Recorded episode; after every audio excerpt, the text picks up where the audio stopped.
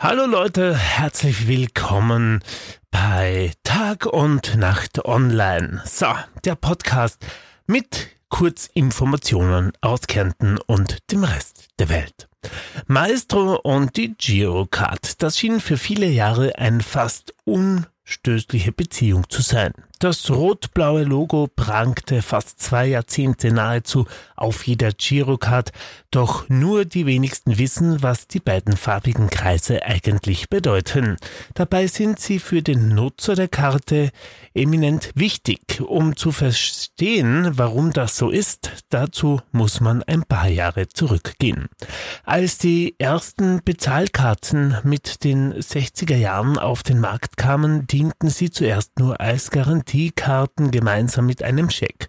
Doch Europa wuchs in den folgenden Jahren ziemlich schnell zusammen und schuf 1972 das Euroscheck-System. Sie sind der Vorläufer dessen, was wir später immer EC-Karten nannten. Damals noch eine internationale Scheckkarte kam mit Aufkommen von mehr und mehr Geldautomaten eine Funktion zum Geldbeheben hinzu. Seit Anfang der 90er Jahre konnte man dann flächendeckend mit Karte und Geheimzahl bezahlen. Das System Electronic Cash war geboren. Doch die Schecks starben aus. Seit dem Jahr 2002 mussten Banken sie nie mehr einlösen. Damit starb auch das klassische EC-System. Viele Banken setzen nun auf Maestro von Mastercard oder VP von Visa, um ihren Kunden den Karteneinsatz auch international zu ermöglichen. Mittlerweile setzen auch zahlreiche Händler auf sogenannte Mobile Points of Sale Terminals, MPOs Terminals und damit nicht mehr auf Master oder VP. Etwa die Terminals von Fintech SumpUp. Auch die Billigkleidungsmarke Primark hat solche Terminals in Einsatz. Doch nun wird Mastercard das Maestro-System beerdigen. Darüber informierte das Kreditkartenunternehmen nun alle Banken und Finanzdienstleister in einem Schreiben, das der FAZ vorliegt. Zuerst berichtet der Branchendienst Finanzszene über den Ausstieg von Mastercard. Demnach sollen die Banken vom 1. Juli 2023 an keine Maestro-fähigen Karten mehr ausgeben dürfen.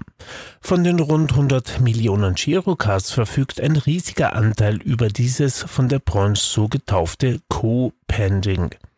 Allgemein erwarten wir, dass VP das Visa-Äquivalent zum Maestro nachziehen wird.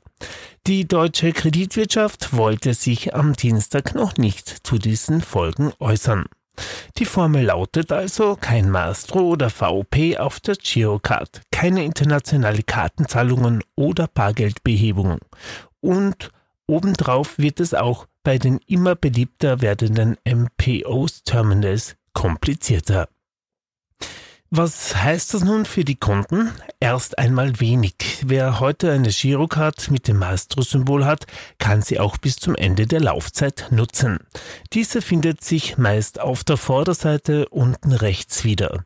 Wer von Ende der Laufzeit sogar eine neue Kreditkarte mit Maestro-Zeichen bekommt, kann die Maestro-Funktion bis zum Ende der Laufzeit auch nutzen.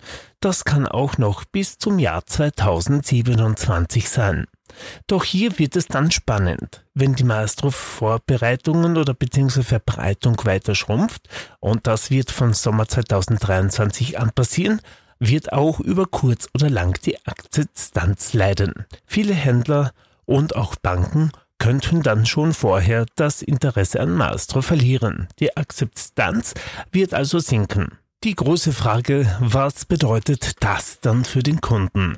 Die Sparkasse Düsseldorf bietet die Sparcard 2.0 schon heute ihren jüngeren Kunden an. Noch ist sie in dem Produkt kostenlos und vereint einfach die Vorteile von Girocard und Kreditkarte wie weltweit einsatzbereit und Online-Zahlungen. Wie sich das preislich entwickeln wird, kann man aber noch nicht vorhersehen. Irgendwer muss dann letzten Endes immer die Rechnung auch bezahlen.